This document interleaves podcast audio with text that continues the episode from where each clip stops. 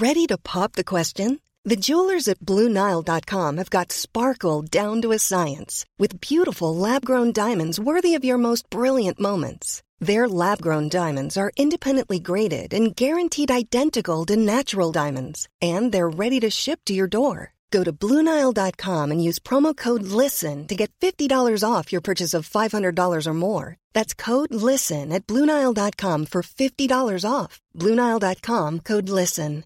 Quality sleep is essential. That's why the Sleep Number Smart Bed is designed for your ever evolving sleep needs. Need a bed that's firmer or softer on either side? Helps you sleep at a comfortable temperature? Sleep Number Smart Beds let you individualize your comfort so you sleep better together. JD Power ranks Sleep Number number 1 in customer satisfaction with mattresses purchased in-store. And now save 40% on the Sleep Number limited edition Smart Bed for a limited time. For JD Power 2023 award information, visit jdpower.com/awards. Only at Sleep Number stores or sleepnumber.com. Mom deserves the best, and there's no better place to shop for Mother's Day than Whole Foods Market. They're your destination for unbeatable savings, from premium gifts to show-stopping flowers and irresistible desserts. Start by saving 33% with Prime on all body care and candles. Then get a 15-stem bunch of tulips for just $9.99 each with Prime. Round out Mom's menu with festive rosé, irresistible berry chantilly cake, and more special treats. Come celebrate Mother's Day at Whole Foods Market. Medimexa Podcast. Bienvenido a un episodio más de Medimexa Podcast, en donde platicamos lo rápido y detallado para el nacional. Mi nombre es Oscar Cervantes, soy médico y te ayudo a que tu aprendizaje sea constante para el ENAR. Esto es un podcast médico enfocado específicamente en este episodio en temas para el nacional. Recuerda que nos puedes seguir en nuestras redes sociales como arroba Medimexa y también en nuestro canal de YouTube como Medimexa Academy. Si te parece bien, comencemos el conocimiento.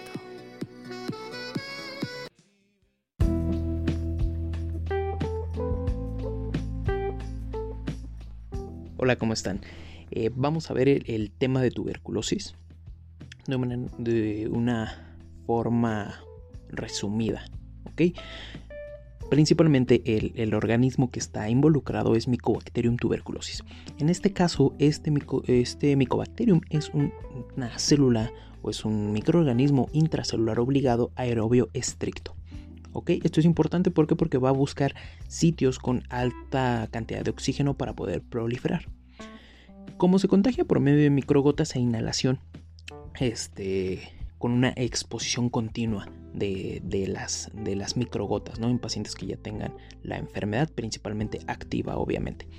En este caso, puede causar signos y síntomas con daño estructural simplemente en la, o bueno, más bien en lugar de simplemente, solamente en la fase activa. Existen tres fases. Fase de primo-infección, fase latente y fase activa. La primo-infección es cuando llega a, nuestro organismo, a los pulmones, y principalmente se aloja a nivel de los lóbulos eh, inferiores. Ahora, cuando está eh, a, nivel de, a nivel pulmonar, a nivel inferior, empieza a generar un mecanismo por medio de todas las células proinflamatorias, empiezan a generar un mecanismo de encapsulamiento, por así decirlo, por medio de los macrófagos, y esto genera una necrosis y posteriormente una calcificación a nivel periliar. Esto se le conoce como un foco de Gón pero un complejo de arranque es cuando ya se unen a esto una linfadenitis a nivel mediastínica. Entonces cuando ya tenemos linfadenitis, necrosis, calcificación, todo esto ya es un complejo de arranque y es completamente sintomático, ¿no? Es la primera infección. Ahora, posterior a esto sigue una fase latente. La fase latente es asintomática, como su nombre lo dice, como lo sabemos. Sin embargo, se puede, eh, digamos que, cribar o diagnosticar por medio de la prueba de la tuberculina, PPD, que sabemos este, cómo, se, cómo se activa una intradermorreacción eh, con, esta prueba, ¿no? Eh, ¿Cómo vamos a saber que tenemos esta intradermorreacción positiva? Por medio de tres medidas, principalmente en pacientes que no tienen factores de riesgo.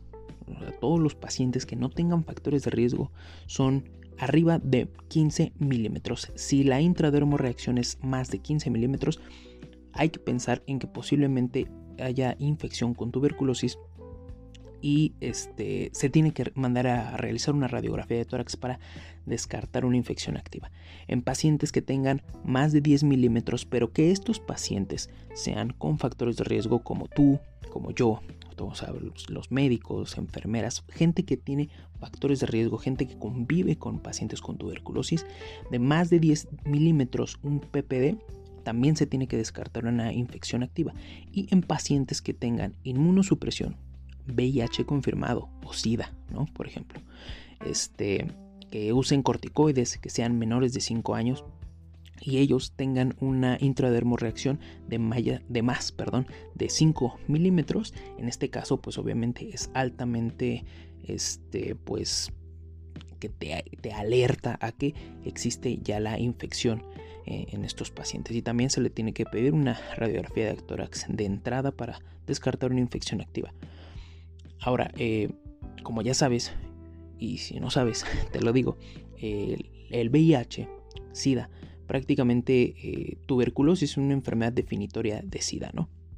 Y el VIH va de la mano con, con la tuberculosis. Entonces hay que pensar ante síntomas que vamos a ver un poquito más adelante, síntomas respiratorios crónicos de tos, de expectoración de más de tres semanas, un paciente con VIH con inmunosupresión, hay que pensar de entrada en tuberculosis. Y bueno, la tuberculina también mencionan que solamente es un indicativo en la infección latente, ¿ok? No es el, el estándar de oro, no es, el diagnóstico más eficiente que tenemos. Existen otros que los vamos a mencionar en un momento más, entonces solamente indicativo de infección latente. Ahora, de infección activa, como ya les había mencionado, es cuando se presentan signos y síntomas con daño estructural. En este caso, se genera una adenopatía ilear más un infiltrado, ¿ok? Esto ya te habla de un probable diagnóstico y mencionan también que es un peor pronóstico en, los niños porque pues se puede generar una necrosis de una manera más fácil. En este caso también existen factores de riesgo como ya te los mencioné anteriormente que es VIH, corticoides, enfermedades reumáticas, reumatológicas, este, diabetes mellitus descompensada, los, diabetes, eh, los diabéticos perdón, que tienen una, una enfermedad descompensada también tienen un alto una alta probabilidad de generar una tuberculosis, principalmente tuberculosis activa. Dentro de eh, lo que te mencionaba es que el, foco como tal a nivel pulmonar va a estar siendo asimétrico, va, se va a encontrar principalmente a nivel eh, subapical, van a ser focos gaseosos o por liquefacción. Eh, digamos que va a tener un relleno cremosito, por así decirlo, en donde esos focos por licuefacción se van a, ver afectados. ¿Por qué? Porque los múltiples caminos de, citocinas, las activaciones de citocinas, de macrófagos, la migración de macrófagos, todos los macrófagos que tienen encapsulados a Mycobacterium, empieza a haber una guerra completamente ahí y se empieza a destruir todo el tejido a ese nivel, ¿no? Y eso, obviamente, la licuefacción hace que haya una proliferación de los bacilos y esos bacilos van a estar siendo expulsados cuando el paciente tose. Y pues es la infección activa es cuando hay una mayor prevalencia o cuando hay un mayor riesgo eh, en lugar de prevalencia, cuando hay un mayor riesgo de, este, de la infección hacia otras personas. Ahora, la clínica. Para hablarte de la clínica, es importante que veamos si el paciente tiene eh, unas defensas disminuidas o a nivel inmunológico se encuentre inmunodeprimido que puede tener desnutrición, diabetes descompensada, como te lo mencionaba, tabaquismo, este, neoplasias, VIH, eh, alguna enfermedad reumatológica. ¿Cuál es la clínica? Tos, y expectoración. Pero no es una tos y expectoración que nada más te dura dos días, tres días. Es una expectoración, una tos crónica, en donde menciona la guía de práctica clínica, si mal no recuerdo, que son más de tres semanas. Cuando son más de una tos de más de tres semanas de evolución, es indicativo de que te puede hacer pensar un poquito más en, en esta enfermedad, ¿no? Además de que la tuberculosis es ampliamente conocida y es muy, muy frecuente en nuestro país. Otro de los síntomas puede ser anorexia, pérdida de peso, de más de 10, 15 kilos en algunos meses, diaforesis nocturna. Todo esto conjuntado es como te puede venir un caso clínico. Entonces, si tú piensas en, cómo, cómo, puedes diferenciar ¿no? una enfermedad tal vez intersticial o tal vez una neumonía o tal vez una tuberculosis, si tienes estos datos principalmente, eh, deberías de pensar más en una tuberculosis. Tos, expectoración crónica de más de tres semanas, anorexia, pérdida de peso, diaforesis nocturna y algún eh, antecedente como de los que ya te mencioné anteriormente. Ahora, este, a nivel de, de las lesiones que van a estar presentándose, hay uno que se llama, bueno, que se denomina tuberculoma, que se denomina como una, una fase de resolución que va a presentar una calcificación podemos tener diferentes signos o patrones, por así decirlo, a nivel radiográfico, en donde vamos a tener un foco gaseoso, en donde el foco gaseoso una vez que se empieza a degradar todo este todo este desmadre a nivel pulmonar, ese foco gaseoso va a estar generando que los macrófagos este, pues ya no puedan contener la infección ahí y los vacilos estén volando para todos lados, ¿no? Este, y esto es importante ¿por porque una vez que ya se deja de contener la infección, vamos a tener eh, infecciones diseminadas. Entonces un foco gaseoso que puede también generar, dar paso a una caverna apical y esto, este, la caverna apical pues es clásica de a nivel, eh, a nivel radiológico, ¿no? Entonces el complejo de Gon, que ya te lo había mencionado antes, es un complejo de Gon es cuando tenemos neumonitis más linfangitis más adenitis. Y un complejo de Ranke es cuando tenemos granulomas que van a contener al bacilo por medio de la contención, ya este, una activación celular, una activación celular de los linfocitos TH1. Entonces es un complejo de, de Ranke, un complejo de Gon.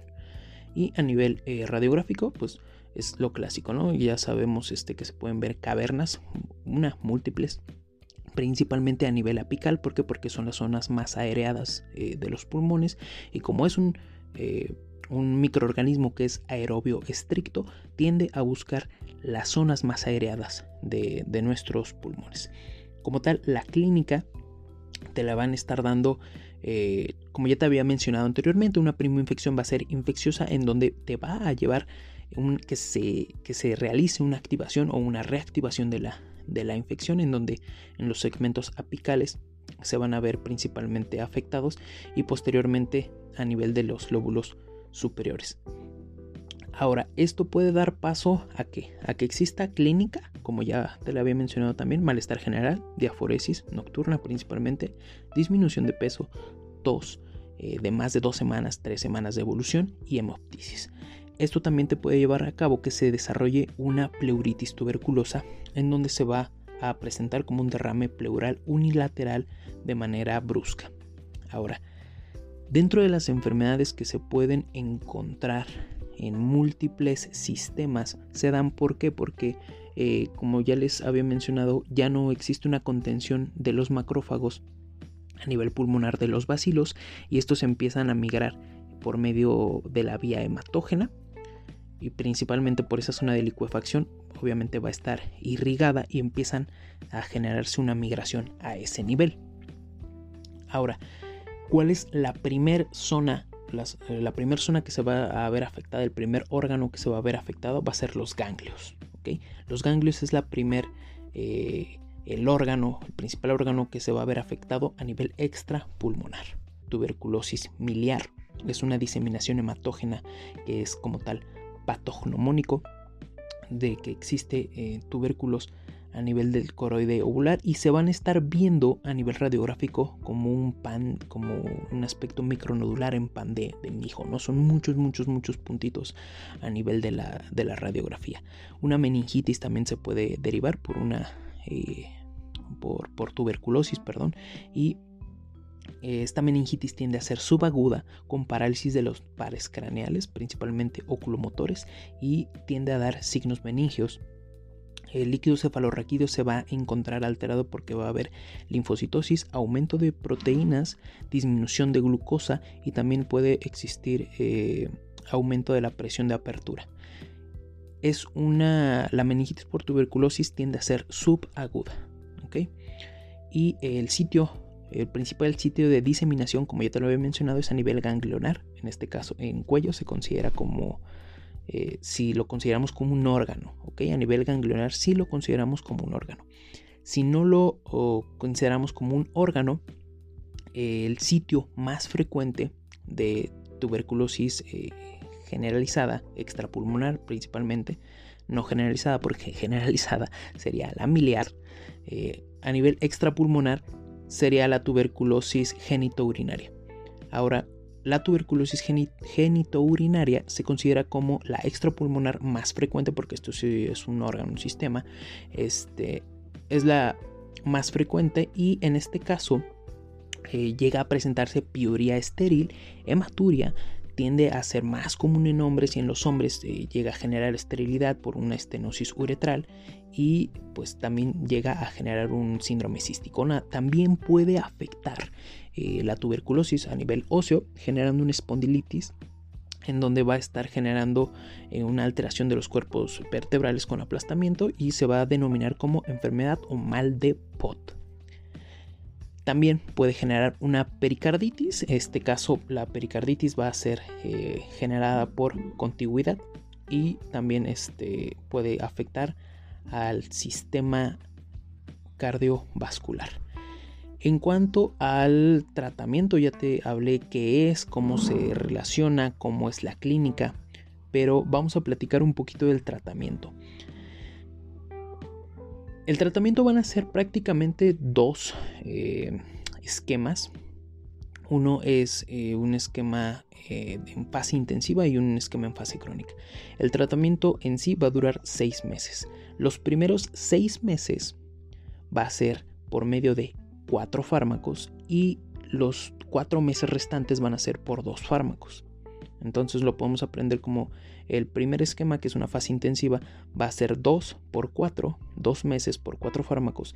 Y los segundo, la segunda fase, que serían los 4 meses restantes, serían 4 meses por 2, 4 por 2, 4 meses por 2 fármacos. ¿Cuáles son los 4 fármacos que se dan en la fase intensiva de los primeros dos meses es isonicida, rifampicina, piracinamida y etambutol, que seguramente ya te lo sabes, que seguramente ya, ya los viste desde cuarto, quinto, sexto, no me acuerdo cuando se ve eh, tuberculosis por primera vez en la carrera.